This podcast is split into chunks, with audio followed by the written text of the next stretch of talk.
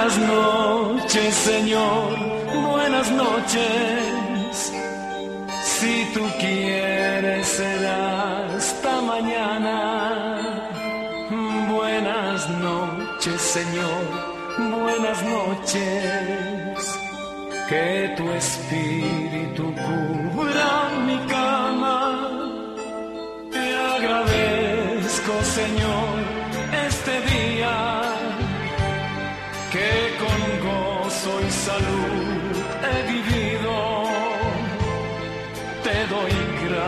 con fe y alegría, porque hoy también me has bendecido.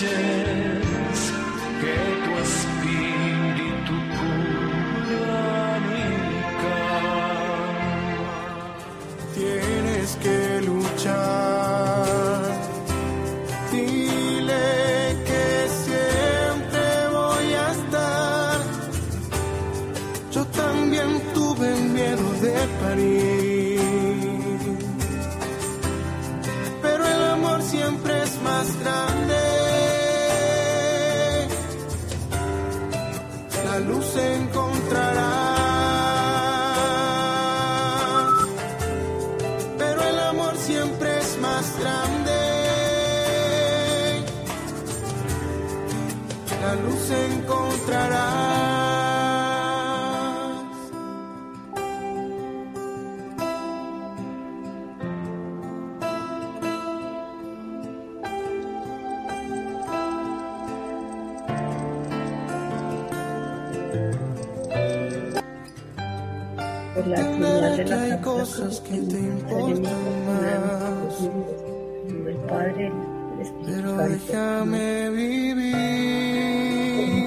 Encomendamos al Espíritu Santo para iniciar este programa.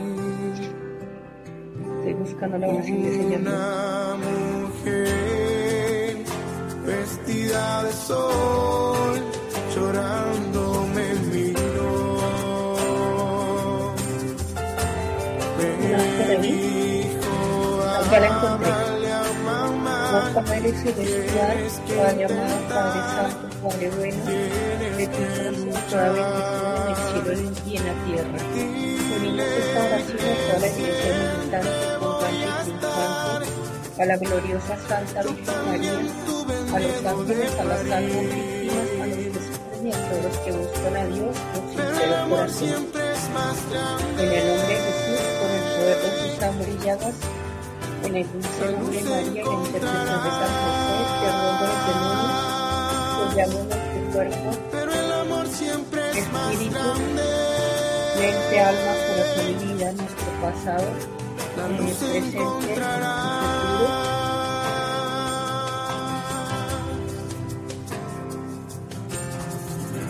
todo lo que somos, todo lo que tenemos y lo que hacemos, nuestros bienes espirituales y materiales, nuestras familias, mascotas, nuestros tipos de oración y todo nuestro ser. Yo me pongo a los pies de Jesucristo y me rindo a su señorío, me ato a su voluntad, me amarro con los lazos infinitos de su misericordia, abro mi corazón de par en par para que penetre e invada todo mi ser. Con el nombre de nuestro Señor Jesucristo, muerte resucitado, clamo y reclamo su preciosa sangre sobre mí, sobre mi familia, sobre mis bienes espirituales y materiales. Sello mi corazón para que con la sangre preciosa sea limpiado de odios, resentimientos, temores, angustia, soledad, tristeza, dolor, cualquier herida emocional que pueda tener. Sello mi espíritu en la sangre preciosa de Jesús. Sello mi alma en la sangre preciosa de Jesús, sello mi mente y voluntad en la sangre preciosa de Jesús, mi pasado y presente sangre de Jesús, mis hijos, para el control poderoso de Jesús y a toda fuerza del mal. Apliqué sangre en mi casa y que habitan en ella. Derramo la sangre de Jesús sobre mi trabajo y negocio para que queden sellados sin ninguna potencia maligna que pueda hacer daño unidos a toda la Iglesia universal y a los espíritus de bienaventurados, en el nombre de Jesús y de María, con el poder de las santas llagas de Jesús y de los dolores de la Santísima Virgen María, atamos, encadenamos, amordazamos y obedecemos a todo espíritu inmundo un espíritu de demonio y alma perdida. Nos enviamos de inmediato a los abismos y nos prohibimos en el nombre de Jesús a hacernos daño. Pedimos a la Santísima Virgen María, en el nombre de Jesús, que ordene y mande a todos los santos bienaventurados del cielo ángeles custodios de las personas que nos hacen daño a través de brujos, hechiceros, magos, espiritistas, satanistas, masones o cualquiera que practique el ocultismo, para que les quiten todo el poder y anulen toda acción del maligno y de todos sus espíritus sobre nosotros, nuestras posesiones materiales, nuestras vidas y nuestras familias que se revienta sobre ellos todo el mal que pretenden hacernos para que a través de ese dolor se conviertan a Dios y pueda salvar sus almas. Amén. En el Padre, por el Espíritu Santo. Amén.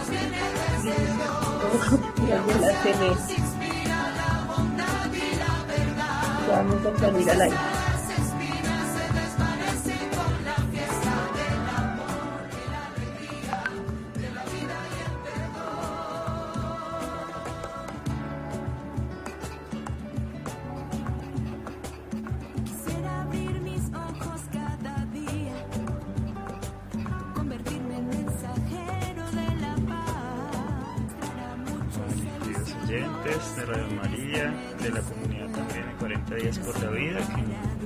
Por el dial de Radio María en todo el país y por las redes sociales de 40 días por la vida.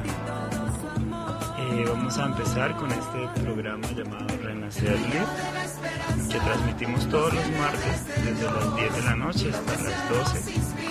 Mi nombre es Sebastián Joya y hoy los acompañaré desde los controles acá técnicos de Radio María. Eh, quiero recordarles la razón de existir de este espacio. Es que tiene por objetivo formarnos para poder dar la batalla provida con una óptica cristiana y así contribuir a que se dé el reino de Dios en todas las personas. Nosotros hacemos parte de 40 días por la vida y oramos frente a los centros de aborto para que el Señor acabe con esta triste realidad e infunda un espíritu de vida en todos nosotros. Agradecemos al Padre Germán Acosta, director general de Radio María en Colombia, por su apoyo con esta causa provida. Eh, bueno, queremos también recordarles eh, que se pueden poner en contacto con nosotros a través de la línea telefónica aquí en Bogotá al número 601-746-0091.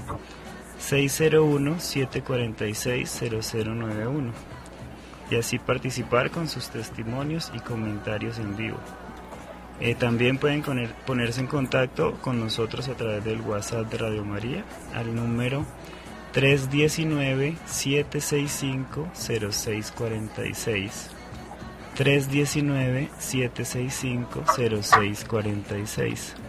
Y allí nos pueden enviar sus mensajes y nota de voz.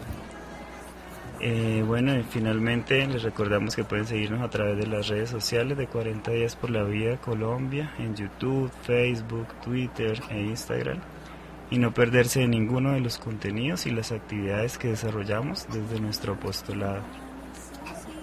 Eh, vamos a, pedirle al Espíritu Santo que en esta noche nos ilumine, nos guíe, para que sea Él obrando en cada uno de nosotros y así llegando a todas las personas que, que escuchen este lindo programa. Por eso Espíritu Santo te pedimos que inundes nuestros corazones, que limpies nuestras mentes, que nos guíes, que nos lleves al amor de Dios para que así podamos transmitirlos a todas las personas que estén conectadas, que puedan disfrutar de este programa. También pedimos la intercesión de la Virgen María para que sea ella quien abogue por nosotros, sea esa hermosa intercesora quien pueda destruir todo espíritu de muerte que ronde en los jóvenes, en nuestras familias y en nuestro país.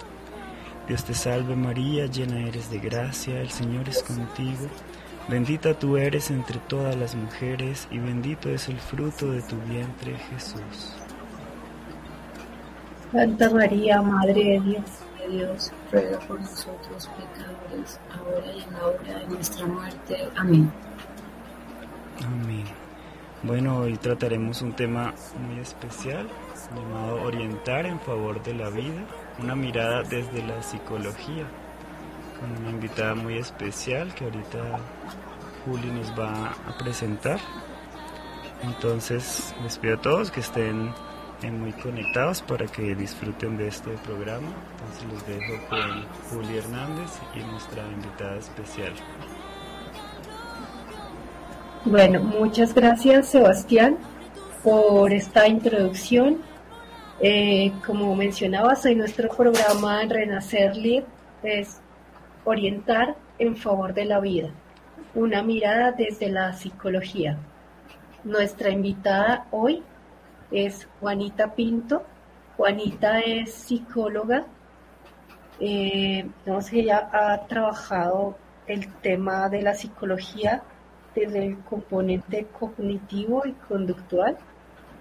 Y bueno, eh, como este mes les contamos, estamos orientados a, desde la visión del personal médico, el personal que orienta en la salud, eh, dar esta mirada eh, provida desde esta visión. Juanita ha trabajado también en, el sector salud y tiene pues una amplia experiencia eh, con pacientes y también no solo una formación psicológica, sino también espiritual en, en orientación a los pacientes. Entonces, bienvenida Juanita. Eh, te doy, bueno, un espacio para que te presentes, nos cuentes, pues, eh, porque eres psicóloga, desde hace cuándo ejerces esta profesión y pues bienvenida. Gracias por acompañarnos hoy en este programa. Buenas noches, Juliana, eh, Sebastián, a todos desde el Radio María Bogotá, a todos los oyentes. Muchas gracias a ustedes por la invitación. Eh, bueno, aquí estamos para seguir construyendo el reino de Dios a favor de la vida, de la familia. Eh, ya hace varios años, pues egresada de, esta carrera maravillosa, la Virgencita me permitió formarme en estudiar y que ahora está al servicio de ella y de su Hijo amado Jesucristo. Así es. Bueno, y además de psicóloga, también eres madre de familia. Entonces, por ejemplo, en nuestra invitación compartíamos una imagen con la familia y antes del programa resaltábamos también ese papel fundamental para ti de, la familia en tu vida. Sí, así es, Juli. Eh, bueno, es una bendición muy grande, ya voy a cumplir 12 eh, años de casada, tengo dos maravillosos hijos, eh, Humberto Andrés y Juanita Valentina, tienen 7 y 10 años respectivamente. Eh, bueno, la vocación de esposa, de madre, sin duda es la labor más importante que, yo tengo y en la cual el Señor también me ha permitido, digamos, poner al servicio de ellos, de mis hijos, de mi esposo, de toda mi familia todas estas herramientas desde la psicología y también todas esas herramientas espirituales que unidas eh, dan mucho fruto para, para el reino de Dios. Así es, Juanita. Y bueno, eh, vemos que desde la psicología, tú has dado una orientación en la eh, favor de la vida pero quería preguntarte, bueno, ¿cómo es, eh, qué relevancia, mejor dicho, tiene la psicología en, la formación del ser humano, en su salud y, su formación en cuanto a la vida, como, en esa construcción espiritual también? Esa pregunta es muy importante eh, porque digamos que de ahí se desprende todo lo que sería la vida del ser humano en cuanto a la dimensión también espiritual, ¿verdad? Y cómo la una complementa la otra también, sin duda alguna, nos podemos dar cuenta que una persona que está bien emocionalmente, interiormente, digamos, tiene una estabilidad también y, una unión entre lo que piensa y siente, pues eh, se le va a hacer mucho más fácil también esa unión con el Señor, esa unión con Dios. Así es. Bueno, Juanita, y entrando como al tema de Provida, digamos, ¿cómo tú ves que a partir de tu carrera o, o cómo te ha motivado la carrera a mejorar la calidad de vida de las personas? Claro, eh, pues mira que es fundamental porque a veces nos damos cuenta que la gran mayoría de las mujeres, por ejemplo en el caso eh, Provida, que tienen esa tendencia y ese miedo o esa tentación fuerte de abortar a sus hijos, pues nos damos cuenta cuando abordamos a estas mamás, porque ya son mamás desde que tienen a su bebé en el vientre, ya son madres, nos damos cuenta que estas mamás están en crisis y en una crisis eh, principalmente existencial porque eh, carecen de herramientas que les permitan eh, manejar la ansiedad de esa incertidumbre que les produce el saber cómo, cómo trabajar o abordar el tema de ser madres o todo lo nuevo y este mundo maravilloso de ser mamá, toda la expectativa que también se genera alrededor de un bebé o en términos también, digamos, eh, económicos, eh, materiales. Entonces nos damos cuenta que, que, carecen de muchas herramientas a nivel, a nivel psicológico, a nivel emocional. Eh, son mamitas que la, gran mayoría han crecido en hogares disfuncionales, han crecido con otros padres, o sea, no con papá y mamá, sino han tenido otro tipo de familias atípicas, tíos, abuelos. Entonces, su formación, digamos, toda la base, la estructura emocional y psicológica de estos niños, de estas mujeres cuando eran niñas, pues está un poco mm, distorsionada, podríamos decir también eh, casi que destruida. Entonces, cuando se enfrentan ante una situación como un embarazo, por ejemplo, eh, pues se ven impedidas y creen que la solución es el aborto y creen que la solución es matar a su hijo. Entonces, eh, ahí juega un papel muy importante la psicología y todo el, área de, de, la medicina, todo lo que los médicos, los trabajadores sociales, porque se hace un trabajo muy lindo para tratar de ofrecerle en ese momento rápidamente, digamos hablando ya puntualmente del trabajo de acera, del abordaje de acera, muy rápidamente herramientas que sean, que sirvan como de salvavidas, como de estrategia para que ella voluntariamente, porque se, se les obliga a, no hacer algo o a hacer otra cosa, sino que voluntariamente ellas tomen conciencia de lo que van a hacer y de las consecuencias que trae, por ejemplo, si toman la decisión de abortar. Entonces es, un trabajo bien interesante, bien lindo que, que, y se ven los frutos también. Entonces, qué belleza que todos los psicólogos, los médicos, trabajadores sociales que puedan estar escuchando este programa eh, se den cuenta que, que, el trabajo desde Provida es, es bien, bien bonito y es bien importante y se necesitan también muchas personas que estén en esta área de la salud para servirle a Dios desde allí. Bueno, Juanita, aquí tú mencionaste varios temas, la orientación, digamos, al paciente, pero nos mencionas algo que es la consejería de acera. Pronto, para comentarle a las personas que nos escuchan y no sepan qué es la consejería de acera, eh, cuando nosotros oramos frente a los centros de aborto, como 40 días por la vida, hay una actividad que se llama consejería de acera, que si la persona lo permite, como dices tú, es poder orientar a esa mamá en crisis. A veces, incluso en otros espacios, nos llaman y nos dicen, mire, hay una persona que no sabe qué hacer, tiene miedo, está angustiada, y a veces estas personas de primera mano no pueden llegar de pronto al consultorio de un psicólogo o directamente a un profesional y nosotros establecemos ese contacto con profesionales como Juanita que dan estas, estas herramientas de orientación, que aquí es fundamental. Digamos, es, es un, ¿cómo llamaría? Como un primer auxilio psicológico de entrada, creo. Si me puedes corregir, Juanita. No, eh, sí, así es, Juli. Y se me ocurre ahora, perdona que te interrumpa, para que continúes explicando lo que es la consejería de acera. Fíjate lo importante también que, que pueda estar un profesional allí, porque esa es esa herramienta de primera mano con esos niveles de ansiedad altísimos por la incertidumbre, no saber qué hacer, de pronto son muy jóvenes, viven en casa con papá y mamá, entonces ese, ese nivel de ansiedad está al tope y no saben cómo manejarlo, no saben qué hacer. Entonces, mira qué interesante y qué bonito también poderle decir, respira y enseñarle a respirar en ese momento, tomar aire por la nariz, botarlo por la boca lentamente y empezar a bajar esos niveles para que ella, calmada, pueda pensar mejor.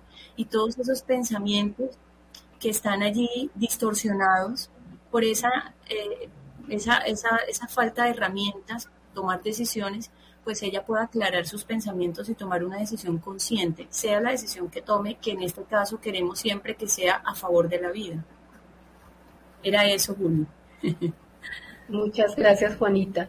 Y bueno, fundamental y súper importante este papel. Y aquí, bueno, me voy también como a, digamos, esa persona que está en esta situación y pronto llega a una institución médica, a los que pueden de pronto llegar a esto o más adelante tener este acompañamiento. Mm, tú, digamos, has tenido la oportunidad, son dos preguntas, ah, de, de hacer esta orientación, digamos, más profunda o también a los profesionales que les llegan personas en esta situación, no solo mujeres, papá, mamá, como los podrías orientar o qué les recomiendas a esos profesionales de la psicología? Esa pregunta es bien interesante porque además de toda la gran variedad de estrategias que nos ofrece la psicología y muchas áreas de la salud, pues hay una parte fundamental y es la dimensión espiritual. Cómo a través de una situación como esta también podemos acercarnos a Dios y nos damos cuenta que cuando unimos cualquier área de la salud de la mano de Dios desde la parte espiritual, pues da mucho fruto y también vemos resultados muy rápidos y vemos resultados eficaces y duraderos, ¿verdad? Entonces es muy lindo porque digamos que se hace como una evaluación, ¿verdad? De en qué estado está la persona, si realmente hay alguna patología que requiere una intervención psicológica o psiquiátrica, si es el caso, que ya tocaría medicar, pero la gran mayoría de las veces cuando encontramos estos casos en la consulta, nos damos cuenta que la gran mayoría es por una ausencia de Dios. Hay una ausencia de Dios. Son personas que están muy alejadas de Dios hace mucho tiempo. Entonces empiezan a llegar situaciones y problemas que, que, realmente no, no tienen un título. No podríamos estar hablando de un trastorno emocional, una depresión, una ansiedad, un trastorno bipolar, sino que sencillamente es el resultado de una vida muy alejada de Dios. Entonces ahí es donde entra realmente un papel importante, como cuando uno llega donde el médico y le dice, tengo esto, tengo aquello, tal síntoma, te hacen exámenes y te dicen, no tienes nada, estás perfecto. Tu cuerpo está absolutamente sano, no hay ninguna enfermedad que yo pueda diagnosticar con este examen. Pero la persona se sigue sintiendo mal, la persona sigue teniendo dolores musculares, insomnio, sigue teniendo niveles de ansiedad muy altos, en fin, ahí es donde nos damos cuenta que esa enfermedad pues no puede ser diagnosticada por un psicólogo, pero sí desde la dimensión espiritual, porque el ser humano es un ser integral, no podemos separar la ciencia de Dios, no podemos separar la psicología de Dios, no podemos, no, no se puede, es como si quisiéramos desmembrarnos, separo el brazo del cuerpo porque están de pelea, no, no es posible. Entonces, cuando se empiezan a abordar al ser humano desde la parte espiritual, empieza a haber una evolución muy, muy importante, muy hermosa también, porque no solo se sana el cuerpo, sino que también se va sanando el alma, se va sanando la psiquis, como que todo en la mente encuentra su lugar y encaja de una manera tan perfecta que en el exterior de la persona y su alrededor empieza a hacer todo sentido y empieza a hacer clic. Entonces ahí es donde uno dice, vale la pena trabajar de la mano de Dios y para Dios, porque realmente el trabajo es para Él, es el mejor jefe de todos.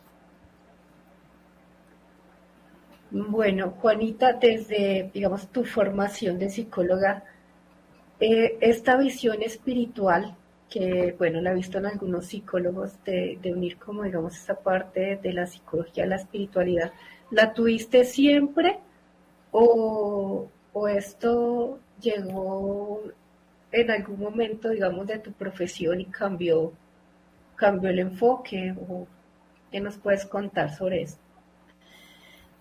Es, no, eh, antes yo, pues esto realmente, mm, Dios rescató mi vida hace cinco años.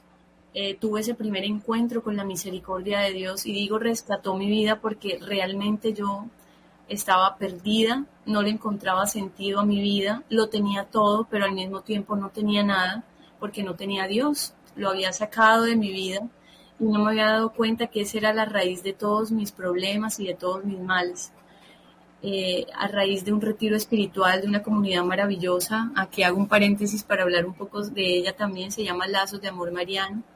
Ahí tuve la posibilidad de vivir este encuentro con el Señor y fue maravilloso y yo creí que era ahí, ahí había terminado todo y, no. Dios siempre tiene un plan para nosotros, muchas veces muy distinto al nuestro, pero siempre es mejor, siempre. Eh, y bueno, desde allí empezó un caminar muy lindo, soy consagrada a Jesús por medio de María, según el método de San Luis María Guiñón de Montfort, también con lazos de amor mariano. Y eh, por gracia y misericordia de Dios también soy misionera de esa comunidad, entonces no solo eh, estamos en 40 días por la vida trabajando en este apostolado maravilloso a favor de la vida, sino que también desde allí se hace un trabajo bien interesante a través de los retiros y de las consagraciones. Entonces ahí pude yo darme cuenta cuando uno tiene un antes y un después.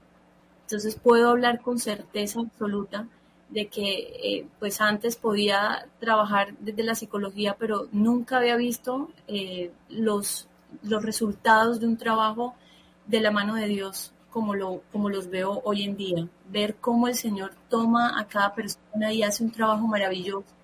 Porque nosotros simplemente somos tubos oxidados por donde pasa la gracia de Dios. El Señor hace la obra en las personas que llegan a nosotros. Eh, nosotros no hacemos nada, el trabajo lo hace Dios. Y si la persona se dispone, el Señor hace cosas maravillosas como lo ha hecho en mí, y lo ha hecho en mucha gente que también ha, tenido esa oportunidad de, trabajar, se ha dado esa oportunidad de trabajar eh, con Dios por medio mío también. Entonces, qué bonito que, hagas esa pregunta, Juli, porque si hay un antes y un después y la diferencia es abismal.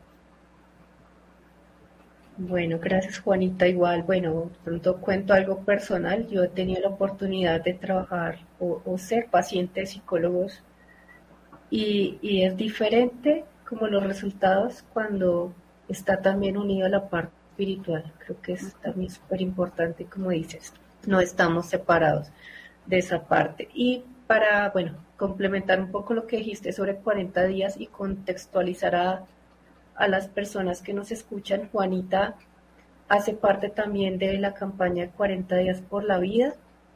En SUA nos ha acompañado, no sé desde qué, cuánto tiempo, Juanita, llevas.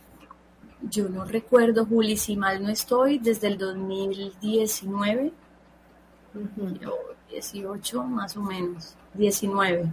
Sí, más o menos por ahí.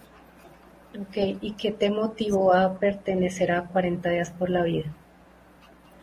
Ese deseo de tratar de devolver lo que Dios había hecho eh, conmigo en ese momento. Yo me sentí muy amada, muy eh, reconocida por Él. Y yo quería que todo el mundo viviera y sintiera eso y quería como coger un megáfono y gritarlo, pero poco a poco me he ido dando cuenta todos tenemos un proceso diferente, somos todos eh, una flor, dice Santa Teresita del Niño Jesús, somos una flor en ese jardín de Dios especial, única, pero tan diferente. Y el Señor encuentra maneras y formas de, regar esa plantica, ¿verdad? Unas necesitan más agua de una vez, otras ya gotica, eh, etcétera. Entonces, pero principalmente fue ese deseo de, que todos conocieran que Dios está listo siempre para hacer algo por nosotros si nosotros se lo permitimos.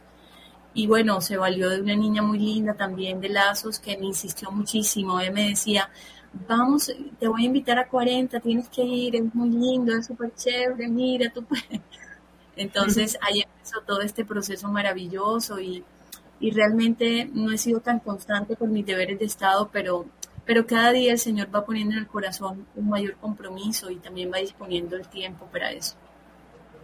Así es, bonita. Bueno, tenemos una pregunta, la voy a poner aquí en el banner y para los que están escuchando en la emisora, Juanita, nos pregunta Diana Vaquero, ¿qué les dirías, qué le dirías a un psicólogo que trabaja en Profamilia o en Oriéntame o en una clínica que atiende IBS, interrupciones voluntarias del embarazo. ¿Cómo deberían hacer la orientación a una mujer embarazada que quiere abortar? Qué hermosa pregunta, muchas gracias Diana. Bueno, pues yo le diría que el ser humano es un ser humano integral, nosotros no podemos, lo que dije hace un momento, separar la dimensión espiritual de una persona porque nosotros no solo tenemos cuerpo, sino que también tenemos alma. Y esa es la parte que normalmente descuidamos todos los seres humanos, ¿verdad? Entonces, eh, ¿qué debería ser, cómo debería ser la orientación a una mujer embarazada que quiere abortar? Lo primero que hay que hacer es tratar de tranquilizarla porque normalmente estas mujeres están en una crisis tremenda. Tienen una cantidad de pensamientos que les abruman y les suben los niveles de ansiedad y están en crisis, como cuando tienen, son, son síntomas similares a una persona que ha tenido algún, algún estrés postraumático, ¿verdad? Entonces lo primero que hay que hacer es tratar de nivelar, de bajar esos, esos niveles y eso yo se lo diría al, psicólogo que está allí en ese lugar, que está ofreciendo como alternativa matar una vida. Yo le diría que no es necesario matar una vida, que se pueden salvar las dos vidas, la de esa mamá que está abrumada por el miedo a lo que pueda pasar si le da el sí a la vida y a ese bebé que viene en camino que no tiene la culpa de las circunstancias en las que la mamá se encuentra. Así es, y bueno, aquí me surge otra pregunta, ¿y al papá? Porque a veces, digamos, hablamos de la mamá, pero hay hombres también, eh, de pronto la pareja que va y acompaña a esta mujer que está, como dices, en que él, no sé, tal vez también tenga miedo, que está a favor, o ese hombre que dice, no, yo no quiero perder a mi hijo. Entonces también cómo se acompaña en ese momento cuando la mujer va a abortar y, de pronto después, tal vez no sé si alguna vez se ha acercado después un hombre, después de que pasa esta situación. Sí, claro, es, es bien interesante porque, porque él también siente y vive ese proceso. Porque ya, eh, independientemente de su situación y su estado civil, si son casados o no, pues tienen una relación y hay un fruto de esa relación que es ese bebé que está en camino, que ya los hace padre y madre, ¿verdad? Y de hecho, si la mujer finalmente decide abortar, él también vive los síntomas y las consecuencias del aborto. Aquí tenemos otra pregunta de Lady Joana Urrego. Dice, soy estudiante de trabajo social y he visto algunas veces que en la familia la que no ah, que es la familia la que no apoya a la mujer. ¿Se puede orientar a la mujer en compañía de su familia o es mejor llevar el proceso por aparte? Gracias, Lady. Esa pregunta está bien interesante. Pues aquí lo primero es, ¿qué quiere la mamá? La mamá de ese bebé. ¿Qué quiere ella? si digamos ella quiere tener a su bebé y su familia se opone y la está llevando a que aborte, pues en este caso el proceso sería aparte con ella, ¿sí? Pero si ella también quiere abortar y la familia la apoya, entonces ahí tendríamos también que hacer un trabajo pues con ambas partes, con la familia y con ella también, en la medida en que, se lo, que lo permitan, ¿no? Porque todo esto es en la medida en que cada uno de los, de los implicados pues permitan, porque no se violenta la libertad en lo absoluto. Así es. Bueno, eh, Juanita, nos están llegando más preguntas. Entonces, bueno, aprovechamos para saludar a todos los que se conectan desde la emisora por radio, también por las redes, Viani, Andrés, Marina, Lady, Carlos, María Elena. Eh, los saludamos, les recordamos nuevamente también los que quieren enviar sus mensajes, preguntas a la emisora, al WhatsApp, al 319-765-0646 o al número en Bogotá 601-746-0091. Entonces, bueno, te voy a, a compartir otra de las preguntas que nos hace aquí Marina, que es docente eh, de una universidad. Dice, yo como docente, ¿cómo puedo hacer frente a los jóvenes que abortan o tienen la intención de hacerlo? ¿Cómo los puedo orientar? Ella desde su su formación de docente universitaria.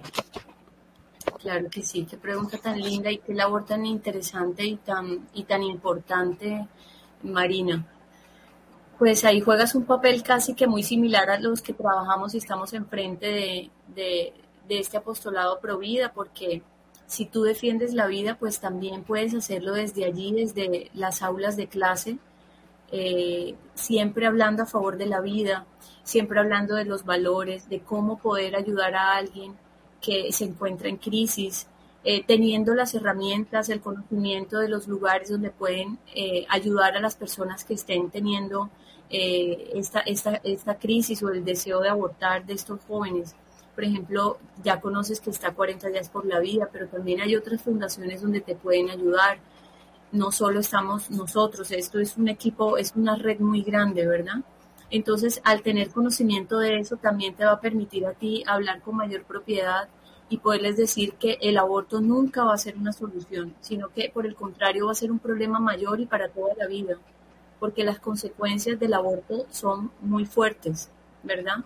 Entonces, eh, eso es lo que yo principalmente te puedo, te puedo como asesorar, sin persuadirlos, sin casi que darles como, sino con todo el amor, con toda la delicadeza, eh, dejar ver claro que el aborto nunca es una alternativa, nunca. Bueno, aquí creo que ya respondiste la siguiente pregunta, que Marina tenía otra pregunta, ¿cómo poder ser sutil y sabio para expresar las realidades del aborto? Que ya lo respondiste con esto. Eh, sí, sí hay, que pedirle, hay que pedir mucha sabiduría a Dios porque son temas muy fuertes.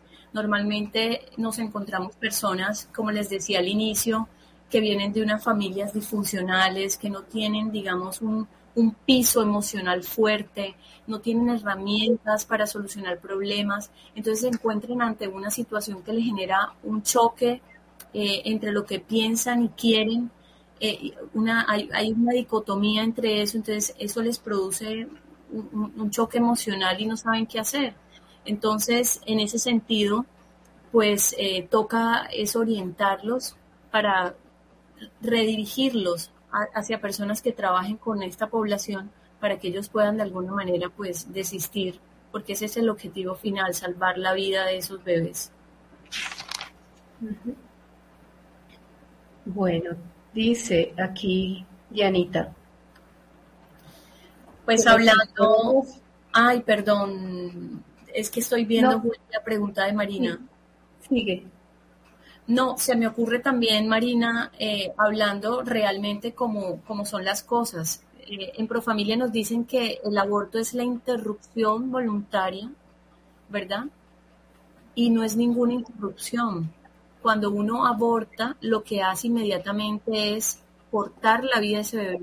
En palabras exactas, es matar la vida del bebé. Cuando uno interrumpe algo, lo puede volver a reanudar yo, por ejemplo, interrumpí a Juliana, pero ella puede reanudar la conversación ahora. Eso es interrumpir. Entonces, yo creo que lo primero que hay que hacer frente a la realidad del aborto es desenmascarar la mentira de lo que es el aborto, de lo que nos han vendido que es el aborto. Nos han vendido algo que no pasa nada, que eso es, simplemente eh, una bolsita de células y no, no es ninguna bolsa de células, es un ser humano que tiene un corazón que late desde las primeras semanas de vida, que tiene alma, que tiene una misión en la vida y que tú no puedes interrumpir, porque si tú interrumpes la vida de ese ser humano, sencillamente se va a morir. Entonces yo pienso que esa es una de las herramientas que se puede trabajar y es hablando con la verdad, desenmascarando la mentira del aborto. Con mucho gusto. Nos pregunta Diana Vaquero. ¿Es verdad que los psicólogos no pueden hablar de Dios en la consulta? Que eso le dijo alguna vez una psicóloga. bueno, sí, sí es, cierto, pero yo voy a traer a colación una frase de un santo, San Crisóstomo, si mal no estoy, que dice que si supiéramos eh, que cuando nos morimos ya la gente se olvida de nosotros, pues buscaríamos agradar más a Dios que a los hombres. Yo pienso que hay que pedir en todo, en todo momento la sabiduría de Dios, hay que pedir también la prudencia, las virtudes de la Virgen María, respetar el credo de los consultantes, eh, por supuesto, eso es algo infalible. Hay que respetar el credo porque a mí me pueden consultar protestantes, me pueden consultar eh, inclusive personas ateas, y van por una consulta psicológica. Y eso se hace y se les da, se hace la valoración psicológica y se les explica, ¿sí? Y se respeta eso, no se habla de Dios en ese escenario. Pero si se dan las cosas, si se hace un estudio, si se hacen pruebas psicológicas, si se demuestra que no, haya, no hay ningún trastorno, no hay ninguna patología psicológica, pues entonces ahí entra la parte espiritual a jugar un papel muy importante porque el ser humano es un ser integral, como ya lo había dicho antes. Entonces, mm, ahí es donde se presenta el Señor. Gracias, Juanita. Bueno, tenemos otra pregunta de Andrés Acosta. ¿Cómo abordar el tema del aborto cuando la vida de la madre está en riesgo? Excelente pregunta, Andrés. Muchas gracias. Es mi esposo. no, pues es, eh, siempre se busca preservar las dos vidas. Siempre, siempre se busca. Y nosotros tenemos una ventaja y es que la ciencia ha avanzado muchísimo. Hoy en día eh, se pueden hacer cirugías al bebé en el vientre de su mamá. Entonces es maravilloso porque si hay alguna patología se puede detectar. Yo me acuerdo que antes no había ecografías, no se podían ver, no se podía ver el sexo del niño. Hoy en día tenemos todo esto. Entonces la ciencia juega un papel importante y a favor nuestro en este sentido porque ya podemos detectar a tiempo eh, alguna, algún problema que tenga la mamá, algún problema que tenga el bebé y si se puede trabajar eh, mancomunadamente para preservar las dos vidas, maravilloso. Siempre se busca preservar la vida, siempre, siempre, hasta el último momento, porque la última palabra de la vida de un ser humano la tiene Dios. Los médicos pueden desahuciar inclusive a alguien, pero si Dios no sabe que no ha llegado el momento de esa persona, preserva su vida. Y se han visto casos de muchas sanaciones también de la mamá al tener a su bebé. Entonces, eh, es una pregunta bien linda porque es, es uno de los, los, pensamientos que generan mucho temor y que también llevan a, a, la crisis de estas mamás para abortar, para preservar su vida. Así es. Y, y, bueno, lo que dices, que algunas incluso eh, se recuperan al seguir adelante con su embarazo, que les dicen interrúmpalo, pero ellas siguen y, y hay también una cosa que llaman microquimerismo, que, en este proceso del embarazo hay como tejidos o células del, del, hijo que ayudan a restaurar también las células de la madre. También ella va sanando físicamente y creo que también emocionalmente. Así es. El misterio de la vida. ¿El qué? El misterio, de la vida. Tengo otras preguntas, sigo con más preguntas. Eh, bueno, una persona que es hombre y él, bueno, pasa como que, que, lo separaron de, de, su hija, digamos. Entonces él me preguntó cosas sobre los hombres. Dice cómo el aborto puede afectar a una persona, ¿se afecta más a la mujer o al hombre?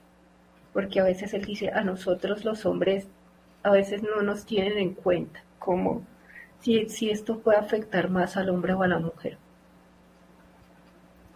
Sí, yo creo que es, yo, yo me atrevería a decir que es, es igual el impacto. Es igual el impacto porque hay un vínculo emocional también con ese bebé, aunque él no lo esté gestando.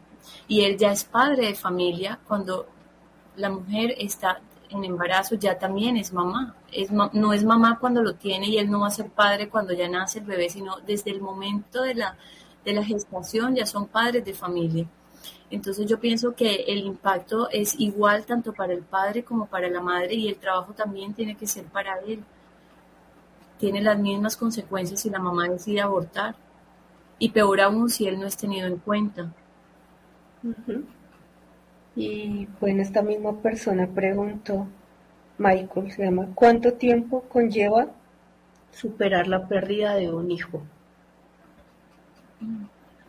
Es una pregunta bien interesante y depende mucho de cada persona también.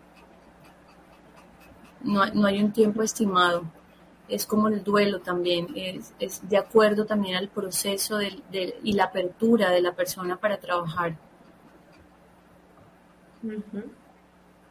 Y bueno, ¿cómo puedo, también preguntaba, cómo podemos ayudar dentro de nuestra familia, como familiares, apoyar, no sé, a un primo, un hijo, al familiar que haya pasado por esa pérdida de un hijo? ¿Cómo, como familiares, se puede apoyar, acompañar a esa persona.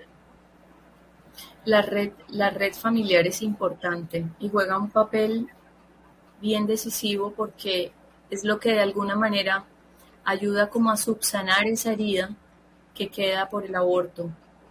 Eh, el apoyo de la familia, el amor de la familia, la comprensión, el, el, estar allí, el apoyarse, eh, en fin, que la persona no esté en soledad porque eso la sume más en la depresión, la sume más en la ansiedad. Eh, entonces juega un papel bien importante y, normalmente encontramos casos en los que no se ve el apoyo de la familia, sino por el contrario, hay un rechazo muy grande y la persona vive sola ese proceso.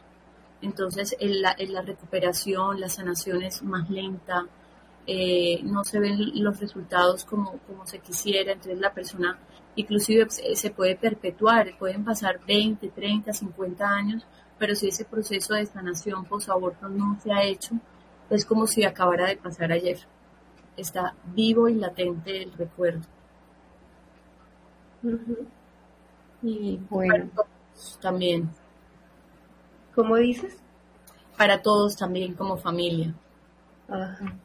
Y bueno, eh, también dentro de la familia, no sé si sea posible, nos preguntaron si una persona ha pasado por esta pérdida y de pronto no le ha contado a nadie, si tal vez en la familia, los familiares tal vez puedan detectar eso y apoyarla, ayudarla de alguna manera, si es posible. Si es posible, Juli, por los síntomas. Normalmente, eh, lo que te decía hace un momento, eh, cuando llegan a consulta, eh, digamos, con unos síntomas muy puntuales, llanto recurrente, insomnio, pesadillas, eh, niveles de ansiedad muy altos. Muchas veces también el tema de la comida, digamos, hay, hay, un, hay un consumo exagerado de alimentos, de la ingesta de alimentos, todos estos síntomas. Normalmente, cuando son mujeres jóvenes, yo pregunto que si en algún momento ha habido abortos y dicen sí, y arrancan a llorar. Entonces fíjate que es bien, es muy puntual, o sea, y, y esto no lo dicen en Profamilia, nunca le dicen a la mujer vas a tener estos síntomas, te va a pasar esto, no, minimizan absolutamente todo, eh, silencian todo, al bebé no lo llaman bebé, sino que lo llaman bolsa de células, todo es de una manera tan fría, tan mecánica, tan mentiras, que después la mujer se encuentra con una realidad bien nefasta y, bien difícil, que ni siquiera la mujer sabe qué le pasa.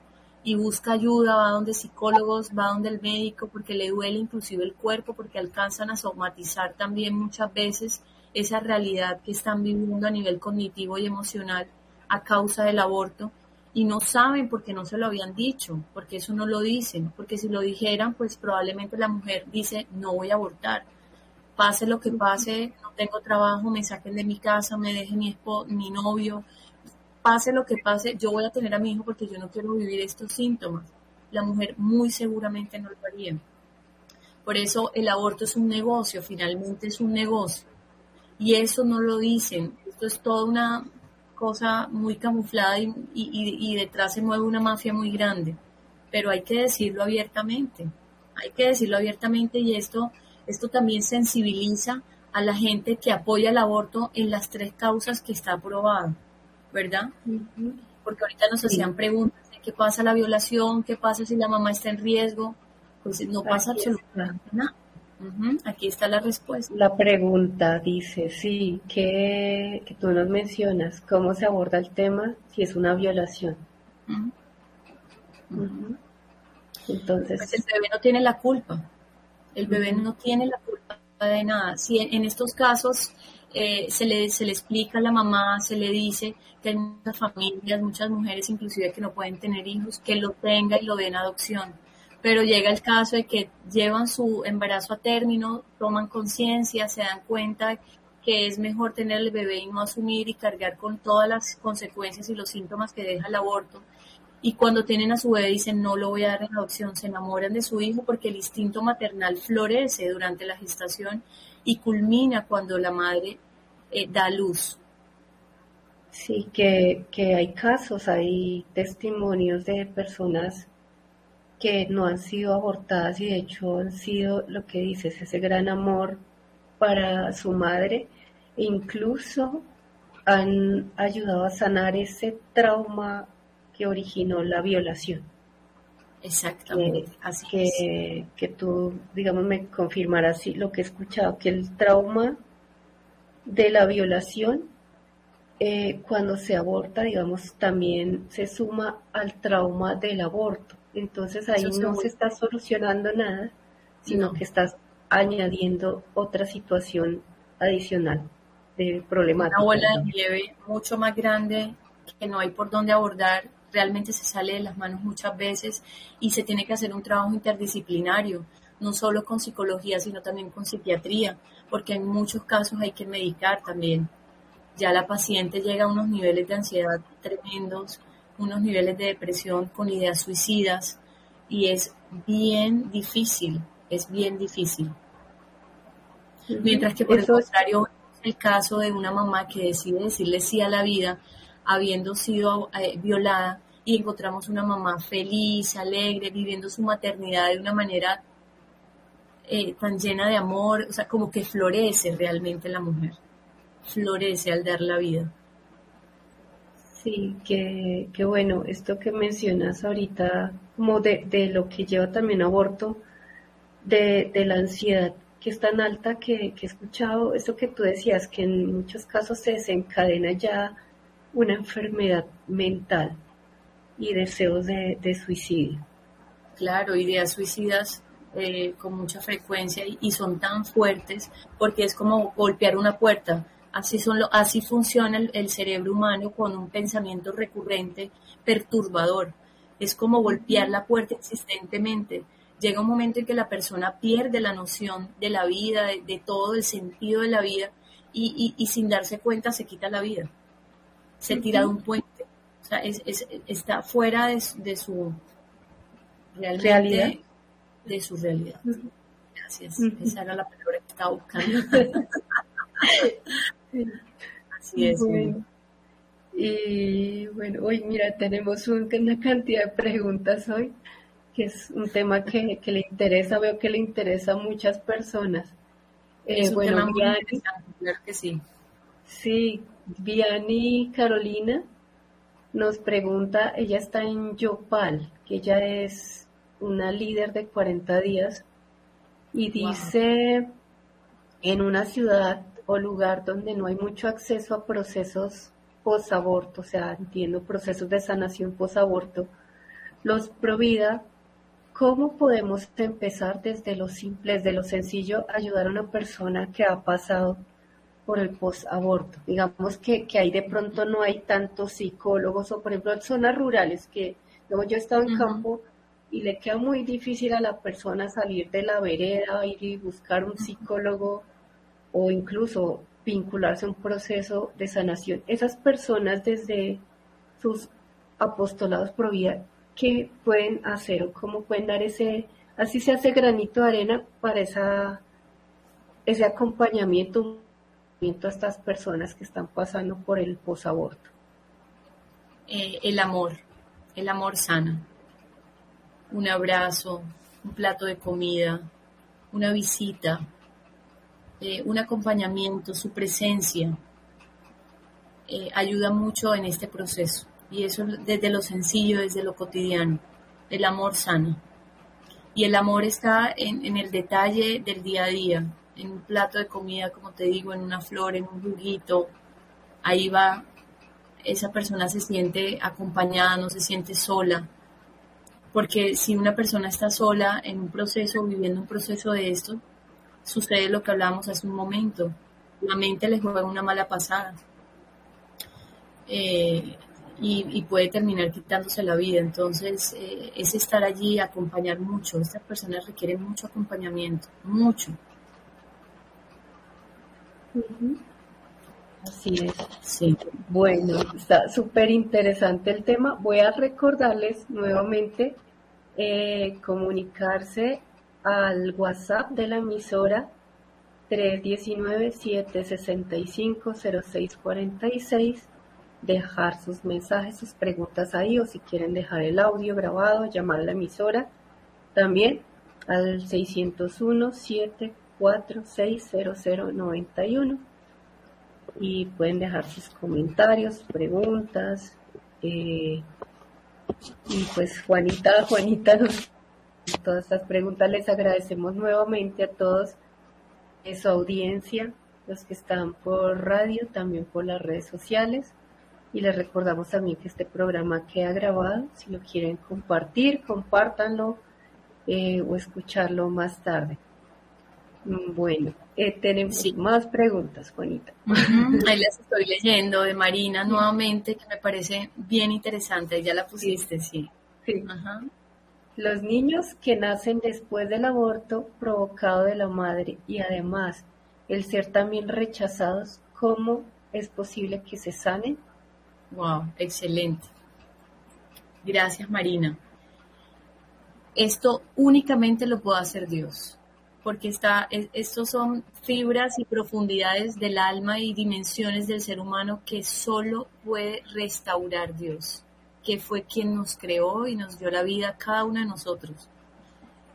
Eh, sin duda, pues Él tendrá sus instrumentos, porque vemos también, esto tiene, esta pregunta tiene mucho que ver con, el, con, el, con la dimensión 100% espiritual. Eh, te lo digo porque pues hay, hay carismas y dentro de la Iglesia Católica, eh, dones de sanación, de liberación. Entonces, cuando una persona, por ejemplo, tiene una herida de rechazo, de abandono, eh, esa herida únicamente la puede sanar Dios. Y lo puede hacer inmediatamente, lo puede hacer progresivamente, poco a poco. Pero cuando vemos un caso de una persona con una herida de rechazo, y fuera de eso también viene después de un, de un, en una mamá que ha tenido un aborto, pues es una persona que necesita muchísimo amor, muchísimo amor, ser muy amada, porque por lo general son personas muy rebeldes, son personas que tienen un comportamiento eh, inadecuado, eh, son personas que, que, no se ajustan fácilmente a los cambios, son inflexibles de pensamiento, tienen temperamento fuerte, ¿sí? Entonces, son personas que más allá de ser regañadas, de ser adoctrinadas, de ser, eh, necesitan mucho amor, mucho amor por la familia y el trabajo lo hace Dios, sin duda alguna. Él va poniendo sus instrumentos y dentro de la iglesia católica, dentro de, nuestra madre la iglesia, tenemos los sacramentos, la Eucaristía, la confesión, eh, eh, la oración como tal, acercarnos mucho a Dios por medio de estas heridas, es lo único que va sanando realmente a, una persona con estas características bien puntuales, que ya con el solo hecho de identificarlas ya es un paso bien grande para iniciar esa sanación, porque ya están identificadas. Bueno, Marina nos pregunta, o sea, complementario, a ver si entiendo bien, como que si la mamá tuvo un aborto, luego tuvo un hijo, pero lo rechazó. Bueno, entiendo que como que iba a abortar y no abortó, pero el rechazo al hijo, como que el hijo también rechaza a la madre. Dice, eh, a ver. dices que son rebeldes o con relaciones difíciles. Normalmente los niños que nacen después de un aborto les llaman niños arcoíris. Yo no sé si han escuchado, son niños que normalmente son, son muy amorosos, pero porque requieren también de ese mismo amor, requieren de esa, de, inclusive de, del toque, ¿no? De, estar, de, ser muy tocados, de, ser muy abrazados, muy, requieren de, toda esa parte táctil también. Eh, y, y luego dice ella que luego aborta y luego tiene un hijo pero lo rechazó. Ese hijo que, rechaza es ese que viene después del aborto que tuvo la mamá, que digo yo que es un niño arcoíris, es un niño que necesita ser muy amado y que de pronto al sentir ese rechazo pues él también de alguna manera pues responde eh, con rechazo a todo lo que la mamá y la familia porque siente el rechazo también de parte de, su familia, de sus cuidadores. Y como no tiene herramientas, pues la manera que él tiene es con su rebeldía, rechaza todo lo que se le pide. Por eso decía, son personas con pensamiento inflexible, son personas que no se adaptan fáciles a los cambios, tienen temperamentos fuertes, son muy sensibles, em, lloran con mucha frecuencia y en algunos casos, no siempre, está asociado con un tema muscular también, con un tema del tono muscular. Por eso yo digo que la parte táctil, de tocar, de mucho masaje, eh, son niños que requieren masaje también, entonces ahí también se puede ir transmitiendo ese amor y puede irse subsanando esa herida que eh, pues el resto del trabajo lo hace Dios porque es un trabajo realmente interior, es un trabajo que tiene que ir siendo ajustado a nivel, a ver, yo voy a hacer una explicación un poquito de lo que sucede en el cerebro de un niño que es rechazado. Hagan de cuenta como un rompecabezas que, es, que está bien armadito, digamos, el niño es gestado de una manera perfecta, todos sus órganos a nivel eh, cerebral, a, nivel físico en general, todo está divinamente puesto en su lugar. Pero digamos que una piedrita o alguien llega y destroza todo ese rompecabezas, entonces hay una ficha por allá, y otra por acá, entonces hay un desajuste a nivel, a nivel mental hay un desorden en las emociones, hay un desorden en los pensamientos, es un niño que no se adapta, es una, es una persona que no logra ubicarse bien, porque hay un, eso es lo que está pasando a nivel cerebral. Entonces ahí entra a jugar un papel importante también la psicología, ¿verdad? Porque se hace un trabajo terapéutico para dar herramientas eh, de resolución de problemas, de manejo de las emociones, de autorregulación también a nivel cognitivo y emocional. Y es bien interesante, es bien interesante. y si se hace de la mano de Dios, por supuesto que sean psicólogos católicos, porque se va haciendo un trabajo mancomunado desde la dimensión psicológica y espiritual. Entonces ese resultado es maravilloso. Se tiene una perla perfecta que estaba llena de barro y que queda pues limpia y brillante y las piezas en la cabeza empiezan a encontrar su lugar. Todo se ajusta, todo encuentra respuesta, entonces todo se va como acoplando. Es, es, es, una manera muy coloquial para, para, explicarles lo que ocurre a nivel, a nivel del cerebro en, niños que son rechazados. Súper interesante, Juanita, y pues, bueno, muy bonito ver cómo, cómo, cómo se puede reconstruir ese ser humano a través de ese amor que creo que es ese amor que Dios nos da, como, como en la familia, la mamá, los que los rodean, eh, rodear también de, amor a ese hijo. Y ojalá que, en ningún momento se hubiera generado ese rechazo, que vemos cómo marca una persona. Entonces, creo que, lo mejor sería que nunca se diera ese, ese rechazo. No, porque son, son niños o son personas que nacen como si tuvieran un estrés postraumático. Eh, es algo así como si hubiera una catástrofe. Entonces todo lo magnifican, todo es de tamaño, algo que puede ser muy simple, muy que para otro niño no es, no significa nada. Para estos niños que tienen esa herida de rechazo, es como si fuera algo como si estuvieran viendo una casa incendiarse. Entonces imagínate lo que produce a nivel, a nivel mental y a nivel emocional. Es un niño que vive todo el tiempo eh, alterado, con los niveles de ansiedad muy altos. Entonces también puede traer problemas físicos, eh, digamos problemas cardíacos, también puede haber tensión arterial alta, problemas de colesterol también. es, es bien difícil. Si nosotros conociéramos las consecuencias de la herida del, rechazo, nosotros no rechazaríamos a nuestros hijos, no lo haríamos. Muchas veces cometemos errores por falta de formación y de conocimiento. Y también es culpa nuestra de, no, de no hacer estos programas, de no difundir más, de no hablar más, pero mira, qué bonito que, se están tocando en este momento y que se pueden, eh, que puede llegar a mucha gente, porque mucha gente no sabe de estos temas yo no sabía personalmente, entonces que estamos aprendiendo mucho contigo, Juanita. Sí. Es un tema, creo que es súper importante que nos des a conocer este tema. Eh, Ay, aquí, bueno, hablando de eso, pusieron un comentario también. Diana Grosso dice, tengo el caso de una amiga que se enteró que sus padres intentaron abortarla fue algo muy simple que hicieron sus padres en la ignorancia. Ingirieron un alimento para provocarlo. Ella se enteró. Es fuerte. Sobre los 40 años, dice, y ha sido difícil para ella. Claro, porque hay varias heridas. La herida de la traición de sus familiares, eh, la herida, en el caso de la mamá, la herida de ese bebé.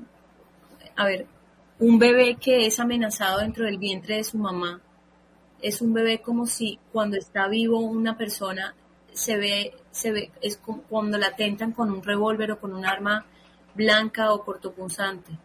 ¿Tú qué sientes en ese momento que tú tienes un arma en la cabeza o un cuchillo en el cuello?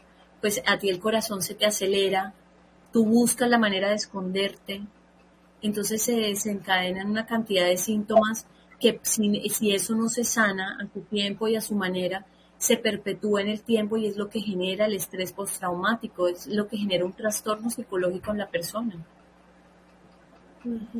Así es, es un tema bien, bien complicado, como dices. Y, bueno, aquí nos preguntan una cosa, eh, ya yendo a otro tema, cuando hay atracción de personas hacia el mismo sexo, cómo se tratan desde la psicología. Nos pregunta Amanda Montealegre. Bueno, es un tema espinoso, muy, muy espinoso, pero que tiene que ver mucho también con el tema de heridas eh, por la figura paterna y materna, de acuerdo al caso que sea, ¿no? Eh, normalmente es la ausencia de esa figura que tuvo esa persona en su infancia eh, todo lo que nosotros encontramos hoy día tiene que ver con nuestro pasado. Eh, no, hay, no hay discusión en eso. Nosotros, todos los seres humanos, de alguna manera, tenemos que reconciliarnos con nuestro pasado. Reconciliarnos no es otra cosa que volver al pasado y aceptarlo. Yo no lo puedo cambiar. Ese pasado ya pasó. Yo lo, yo lo viví. Y una vez que yo me reconcilio también con ese pasado, por ahí derecho me reconcilio también con Dios, porque de manera inconsciente lo culpo a Él por lo que yo viví. Sin darme cuenta, creo que Dios me envió eso. Envió que, o, permitió que me, que me violaran, permitió que eh, me rechazaran, permitió que, bueno, tantas realidades difíciles permitió que de pronto mi padre se muriera, bueno, en fin, tantas cosas. Y resulta que no. Todo es consecuencia del resultado, todo es consecuencia de, mis decisiones, todo es resultado de lo que yo decido, porque Dios respeta nuestra libertad. Él nos dejó algo maravilloso que se llama el libre albedrío. Tú eres libre de tomar la decisión que tú quieras. Por eso en 40 días por la vida nosotros no persuadimos, nosotros simplemente le decimos, mira las consecuencias que tú vas a tener si decides abortar. Nosotros le, mostramos la verdad, pero es finalmente la mujer quien toma la decisión si aborta o no aborta. Nosotros nunca la amarramos, nunca la detenemos, nunca le decimos no entres. No, porque nosotros también trabajamos para Dios y entendemos que Dios nos da la libertad a nosotros de seguirlo, no a Él. Entonces, en ese sentido, yo voy comprendiendo que lo que a mí me pasa en la vida no es porque Dios me lo manda, sino porque también es el resultado de la vida, de, lo que hace mi familia, de lo que hicieron mis abuelos, mis bisabuelos, mis tatarabuelos. Entonces esto es una bola de nieve y es una, una cadena, ¿sí? Entonces tiene que haber alguien que en algún momento diga, yo corto con este patrón, yo corto con esto que se ha hecho toda la vida en mi familia. No sé, narcotráfico, consumo de drogas, abortos, eh, ruptura de matrimonios, de familias, separaciones entre esposos. Se separó la abuela, se separó la bisabuela, se separó la mamá, se separó la hija y se separa. Entonces hay alguien que tiene que romper eso de alguna manera. Entonces mira qué interesante porque me salió un poco del tema de Amanda, que ella puntualmente está preguntando cómo trabajar con personas que tienen atracción sobre el mismo sexo, pero es que es, es, es inevitable no hablar del pasado porque todo tiene que ver con el pasado de, de, cada una de esas personas. Y normalmente estas personas que tienen estas eh, desviaciones, estas confusiones, porque no es más que eso, no son personas que están enfermas con algún trastorno particular, sino que hay realmente una confusión enorme porque no hubo una figura paterna, no hubo quien les hablara realmente de, quién son y lo importante que son y lo valiosas que son como mujeres o como hombres. o celebraban de pronto a una mujer cuando se vestía de hombre, le celebraban, qué lindo, te ves maravilloso siendo hombre. Entonces hay una confusión muy grande y hay testimonios. Entonces hay que hablar de, hay que hablar de eso yendo al pasado, reconciliándonos con nuestro pasado. Así es, Juanita. Bueno, tenemos, ya vamos un poco concluyendo, tenemos una última pregunta aquí, súper importante también, de Diana Vaquero. ¿Darle cristiana sepultura al cuerpo del bebé fallecido puede ayudar en la sanación emocional de los padres? Sí, sí, claro, por supuesto, porque eh, es, hacer como un cierre, un, cierre de ese ciclo. Pero esto normalmente no pasa, o sea, no, normalmente las mamás no tienen la posibilidad de hacer esto, porque normalmente van a estos abortorios donde lo hacen de una manera cruel, inhumana, como en una carnicería, tristemente es así.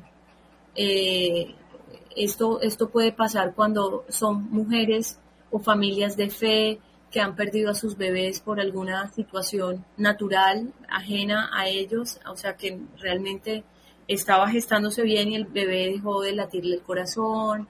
Eh, entonces ya son situaciones más puntuales que les permiten hacer este proceso, vivir este duelo. Por eso, en este caso, el manejo es diferente y es, y es mucho más rápido a la sanación y, todo el proceso del duelo también que se pueda vivir. Bueno, súper importante. Y bueno, creo que ya vamos concluyendo, vamos finalizando el programa. Quiero como señalar algunas conclusiones a partir de este tema, pues muy amplio que nos ha mostrado Juanita, que creo que una de las cosas que mencionó súper importante es que se requiere esa restauración a través de la psicología, esta mirada que nuestro programa se llama Orientar en favor de la vida, una mirada desde la psicología, pero veo que es una mirada con amor. Veo que, que ese profesional debe tener mucho amor y en tu caso este amor está conectado a ese amor de Dios que permite brindar esa orientación igual amorosa y misericordiosa hacia los pacientes hacia esas personas, familias que requieren este, esta orientación. También que el aborto no es la solución. Lo que tú dices, hay unas herramientas que algunas personas no tuvimos, carecemos de ellas, y de pronto esa crisis que me dice, aborte, eh, esa no es la solución. O sea, lo que genera la crisis no es el aborto, son una serie de cosas que, a veces de pronto la persona no identifica por carecer de esas herramientas y que este profesional, que en este caso tú Juanita nos muestras, es ese fortalecer esas herramientas, ese orientar a, a que esa persona adquiera o fortalezca esas herramientas para tomar unas buenas decisiones en favor de su propia vida, de su dignidad, de sus relaciones. Creo que esto es algo que podemos concluir aquí y, agradecerte mucho por tu tiempo, por estos aportes realmente tan, tan interesantes que creo que hubo muchas preguntas. También le agradecemos a todas las personas que están aquí. Diana, Amanda, Carolina, algunas no las mencionaré, Andrés, eh, Michael también que nos escribió antes, Lady, y pues, si quieres de pronto cerrar con, algún comentario, aporte, te agradecemos muchísimo este tiempo, este espacio, creo que es muy valioso y como dices, se requiere más formación, llevar esto a más personas y, muy, muy agradecida por parte de, pues, 40 días por la vida, también Renacer, eh, Radio María, te agradecemos mucho esta participación, Juanita. Muchas gracias. No, a ustedes, Juliana, por tenerme en cuenta, también a Radio María por favorecer estos espacios que, que sin duda nos, nos ayudan a, a tener una mirada diferente frente a la vida, frente a la familia, eh, a rescatar el, valor tan grande que tiene la familia. Hoy en día vemos que se destruyen las familias, que no hay una lucha, no hay un compromiso por parte y parte para sacar adelante unos hijos con valores, con, con, una buena formación que más adelante va a ser su carta de presentación en la vida.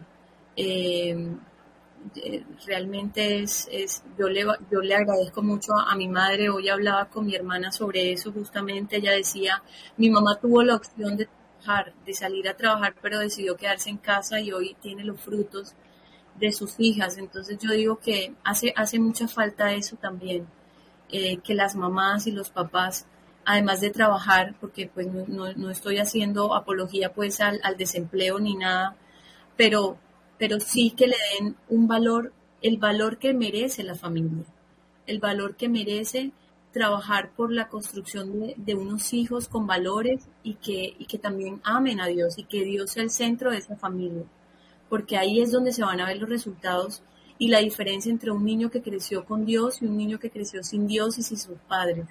Entonces, eh, a ustedes muchas gracias que, que, se sigan eh, abriendo estos espacios y, también la invitación a todos los que nos escuchan, que hay desde la psicología hay muchas áreas donde se pueden trabajar para reconciliarse con el pasado, para desde la psicología la reconciliación se llama, cómo nosotros volver al pasado y reconciliarnos con nosotros mismos para poder reconciliarnos con el medio ambiente y con los que están a nuestro alrededor. El trabajo siempre va a ser de adentro para afuera, nunca es de afuera para adentro. Normalmente tendemos a culpar al presidente, al vecino, al administrador del edificio, eh, al rector del colegio, a la universidad. No están haciendo bien su trabajo. Yo estoy en caos, pero no nos detenemos a pensar que el que está en caos soy yo y que tengo un problema en mi interior. Yo estoy en crisis, como le pasa a las mamás que están en crisis y quieren abortar y creen que el aborto es una solución ellas están en crisis y ese bebé les está dando la oportunidad de darse cuenta que ellas necesitan ayuda. Entonces, qué bonito que, que, por medio de estos podamos darnos cuenta que hay que trabajar en nosotros para ser buenos padres, buenos ciudadanos, eh, buenos empleados y, ¿por qué no?, buenos gobernantes también. así es. Bueno, entonces eh, agradecemos nuevamente a Dios Juanita, al padre Germán Acosta por permitirnos este espacio en Radio María. Les recordamos, estamos todos los martes de 10 y 15 a 12 de la noche en el programa Renacer Live. Ahorita hacemos un pequeño corte, no se desconecten, vamos eh, por las redes a otra, a otra nueva sala eh, al momento de oración. También nosotros oramos a esta, este programa, a veces hacemos entrevistas, testimonios, pero todo esto lo soporta la oración. La base de todo esto es Dios. Y entonces continuamos y seguimos con nuestro momento de oración. Hoy está invitada la vigilia de Santa Ana y Quirigua. Entonces, hasta luego, conectes en un momento a la otra sala. Eh, hacemos un pequeño corte y volvemos. Muchas gracias. Gracias. Adiós. A ustedes. Chao. Gracias.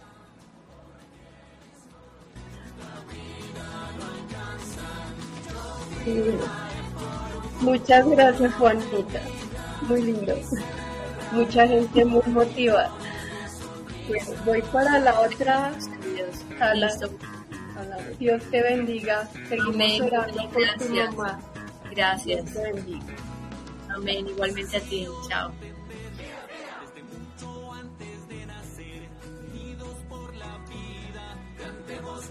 país de vida.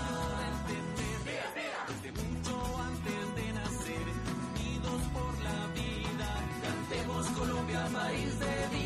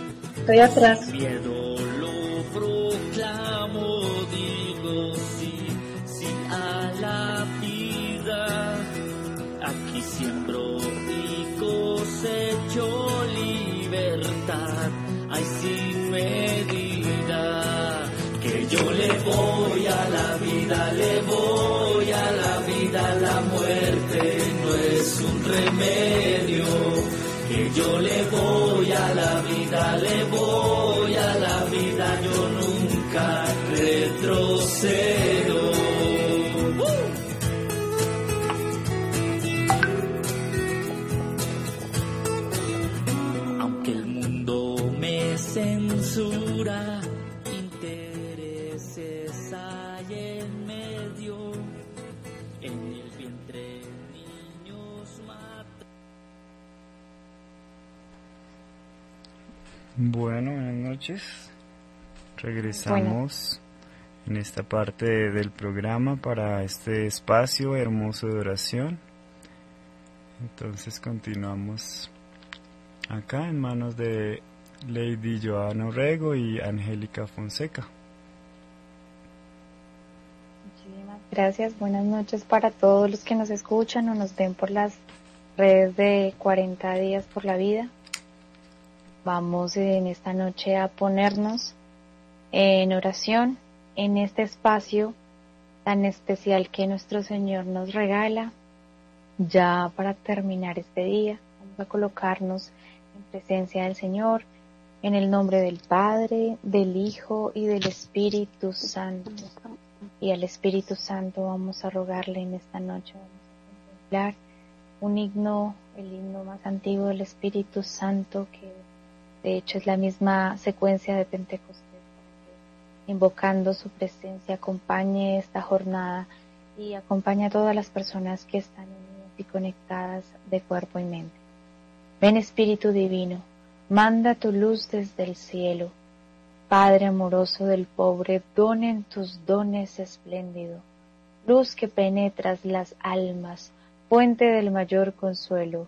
Ven dulce huésped del alma, descanso de nuestro esfuerzo. Tregua en el duro trabajo, brisa en las horas de fuego, gozo que enjuga las lágrimas y reconforta en los duelos Entra hasta el fondo del alma, divina luz y enriquecenos. Mira el vacío del alma si tú le faltas por dentro. Mira el poder del pecado cuando no envías tu aliento. Riega la tierra en sequía, sana el corazón enfermo, lava las manchas, infunde calor de vida en el hielo, toma al espíritu indómito, guía al que tuerce el sendero, reparte tus siete dones según la fe de tus siervos. Por tu bondad y tu gracia, dale al esfuerzo su mérito. Salva al que busca salvarse y danos tu gozo eterno. Ven Espíritu Santo, ven por medio de la poderosa intercesión del Inmaculado Corazón de María, tu amadísima esposa. En nuestro corazón repitamos, ven Espíritu Santo, ven por medio de la poderosa intercesión del Inmaculado Corazón de María, tu amadísima esposa.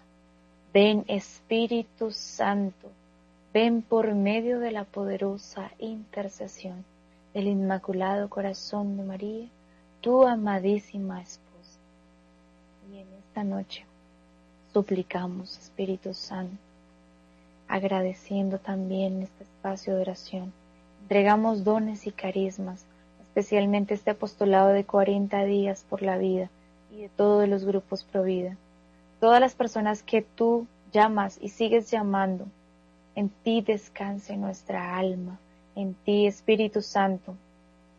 Ponemos los corazones rotos de padres y madres que han pasado por un aborto. Repara, repara Espíritu Santo, Señor, sus corazones. No permitas eh, que los que están pensando, que están pasando por una crisis, tomen una decisión en contra de la vida. En esta noche, Espíritu Santo, suscita eh, el don de la vida, dar la vida en todas las personas, conmociones en todas las, en todos los seres humanos de luz y de verdad, para que vean con claridad el camino. Con todo, con todo nuestro corazón, que abraces y cuides a cada niño por nacer y ponemos ante tu amor misericordioso todas las personas que en esta batalla se unen como soldados desde diferentes frentes.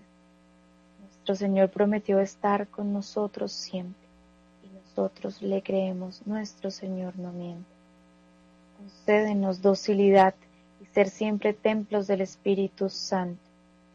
Con esta oración damos gloria al Padre, al Hijo y al Espíritu Santo en un principio, ahora y siempre, por los siglos de los siglos. Amén.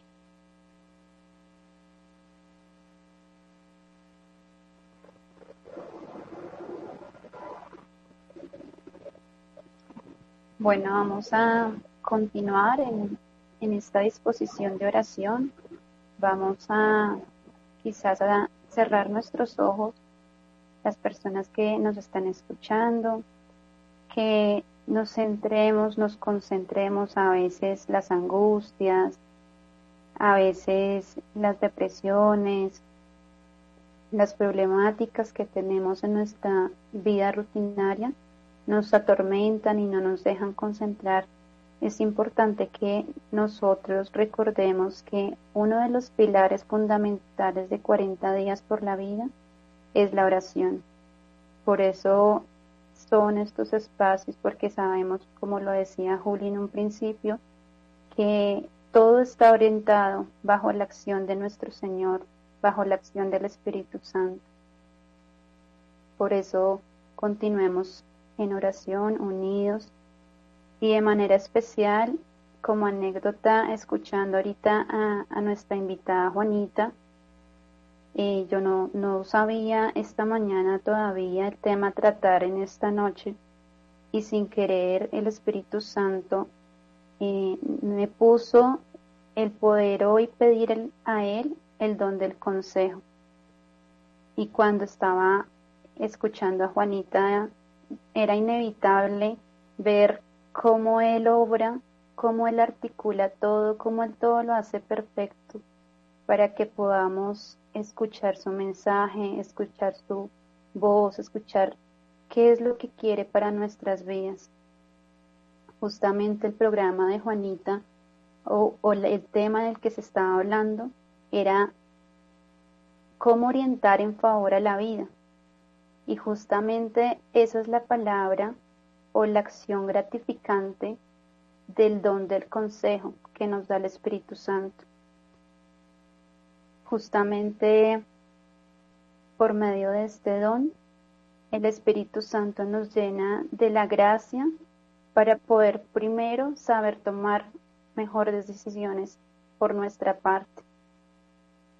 Pero también qué importante es en toda, nuestra acción provida saber orientar a las personas que nos están rodeando, más en estos tiempos donde a veces nos, nos parece que nos atormenta un tema de tal vez de oscuridad, tal vez en que no vemos como esperanza, porque cada día pensamos que las ideologías, que la muerte, la cultura de la muerte, es la que está tomando poder y, y no lo podemos permitir. Realmente necesitamos pedir muchísimo este don del consejo. Es un don que, que Dios nos regala, son, recordemos que todos los dones son esos regalos preciosos que Dios nos da a través de la persona del Espíritu Santo. Por eso, qué tan importante pedirlo día a día, qué tan importante pedirlo siempre para cualquier actividad, pero de manera especial en, en nuestra causa provida poderlo pedir cuando se nos acerca tal vez una amiga de la universidad cuando se nos acerca, tal vez una compañera feminista, tal vez un papá que no sabe cómo orientar a su hija, tal vez un docente que, como lo veíamos en el programa anterior, eh, que necesita bases, que necesita orientación para poder orientar a sus estudiantes. Ahorita necesitamos muchísimo el don de consejo en todas las vocaciones, en todas las profesiones. Qué tan importante es poder pedir este don en medio de, de esas dificultades que a veces nosotros mismos nos enfrentamos cuando no, no sabemos orientar. Es, es importante reflexionar sobre la, sobre la responsabilidad que tenemos en, en poder orientar de acuerdo a la voluntad de Dios. No es fácil. Muchas veces nos confunden estas situaciones.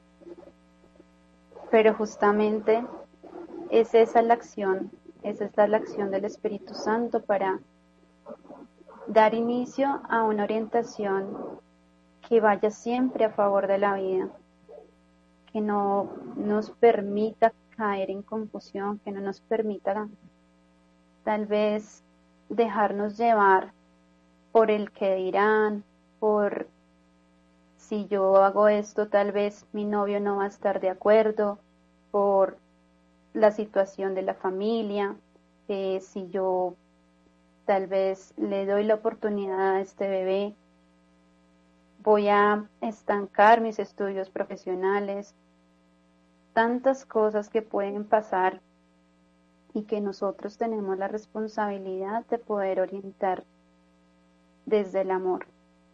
Cuando Juanita nos decía ahorita, el amor sana, yo pensaba realmente en esta en este don del consejo porque cuando nosotros orientamos de la mejor manera, orientamos para que esa persona sane, para que esa persona se libere, para que esa persona realmente encuentre la plenitud, encuentre la felicidad. Es por eso que no debemos dejar de pedir el don del consejo. No solamente para situaciones externas. Muchos de nosotros en nuestras propias familias vivimos situaciones muy dolorosas.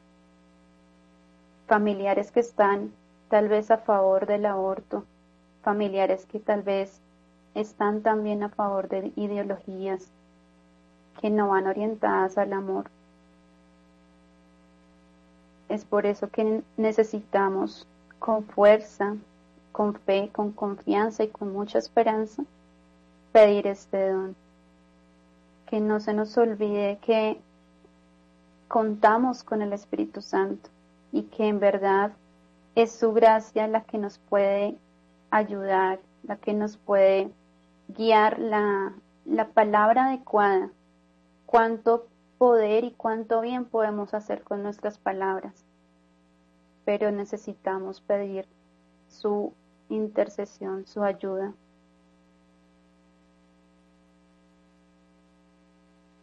También en, en el programa, Juanita nos decía que o, o, dentro del mismo avance que tenían, habían muchas preguntas desde muchos contextos, desde el trabajo social, desde un docente, desde la psicología. Y como le decía anteriormente, cuando Dios coloca también en nuestros caminos la posibilidad de orientar, debemos hacerlo también, como lo decía Juanita, en conjunto, ¿no? Esa dimensión espiritual y esa dimensión que nosotros desde nuestra vocación tenemos o desde ese llamado que Dios nos ha hecho. Si hoy estás tú aquí escuchando este programa, ten por seguridad que no es casualidad. Es Dios quien lo ha permitido. Es una bella diosidencia, como digo yo. Y es la oportunidad también para agradecer, para agradecer esa gracia de, que, Él nos regala, porque a la final es Él es Él el quien nos guía, el quien nos orienta. Muchas veces tal vez también hemos recibido palabras de agradecimiento, de gracias por haber estado ahí al frente de la acera, gracias por haber estado ahí orando, gracias por haber perseverado, gracias por haber ido tal vez cuando tenías otras cosas que hacer. Pero Dios es abundantemente generoso, maravilloso, y es Él el quien obra, pero se vale también del Espíritu Santo. No dejemos de pedir este don, no, no dejemos de recibir el regalo de su acción, no dejemos de dejarnos orientar por Él. En toda situación, no estamos solos. En verdad, cuando Jesús asciende al cielo, Él nos deja el Espíritu Santo en todos sus dones, pero hoy particularmente desde el don de consejo. Y como lo decía en un momento al principio, en verdad Él enlaza todo. Enlazó el tema del que estábamos hablando anteriormente para quienes de pronto nos están escuchando en las redes hay un enlace anterior donde estaba, donde estaba invitada eh, una psicóloga, Juanita, y Juanita nos orientaba justamente también, eh, pues desde esa acción que el Espíritu Santo le instruyó, desde esa acción que el Espíritu Santo le inspiró. Así que en este momento, ya finalizando, quiero que pongas en tu mente y en tu corazón y que le pidas en un momento de silencio al Espíritu Santo ese don del consejo, el don que necesitamos día a día para saber orientar nuestras propias decisiones, nuestros propios actos, pero también para poder ayudar a orientar a otras personas hacia la voluntad siempre del amor.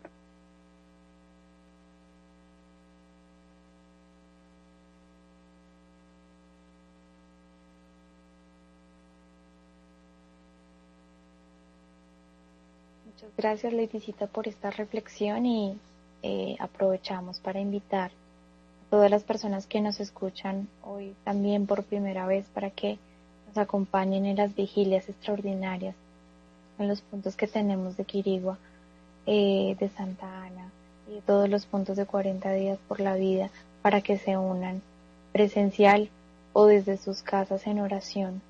Recuerden que es un llamado a la vida y que nuestro Señor nos llama a, todas las personas a que defendamos a los que no tienen voz, porque de las causas más nobles, eh, defender la vida, defender la humanidad, está ahora eh, en tela de juicio realmente.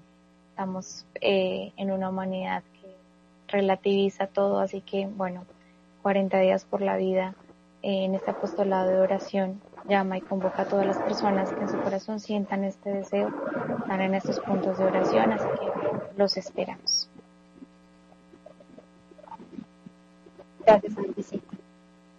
Bueno, y ya para finalizar, mm, recordemos también que si hay alguien que está llena del Espíritu Santo, es nuestra mamita María, la Virgencita. Así que, pues bueno, eh, agradeciéndole a todas las personas que nos escucharon, que nos acompañaron en este espacio.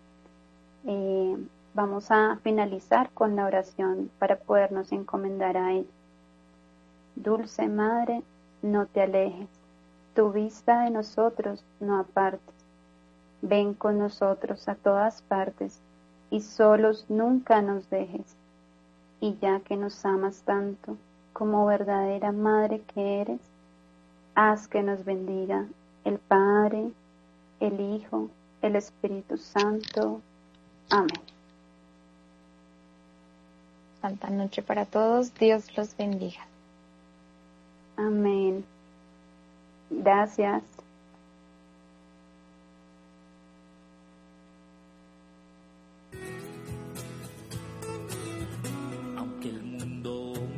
censura, interés dioses hay en medio.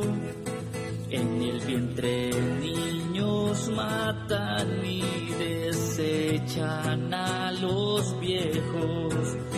Hoy sin miedo lo proclamo, digo sí, sí a la vida. Aquí siembro y cosecho libertad, ay sin medida. Que yo le voy a la vida, le voy a la vida, la muerte no es un remedio que yo le voy a la vida, le voy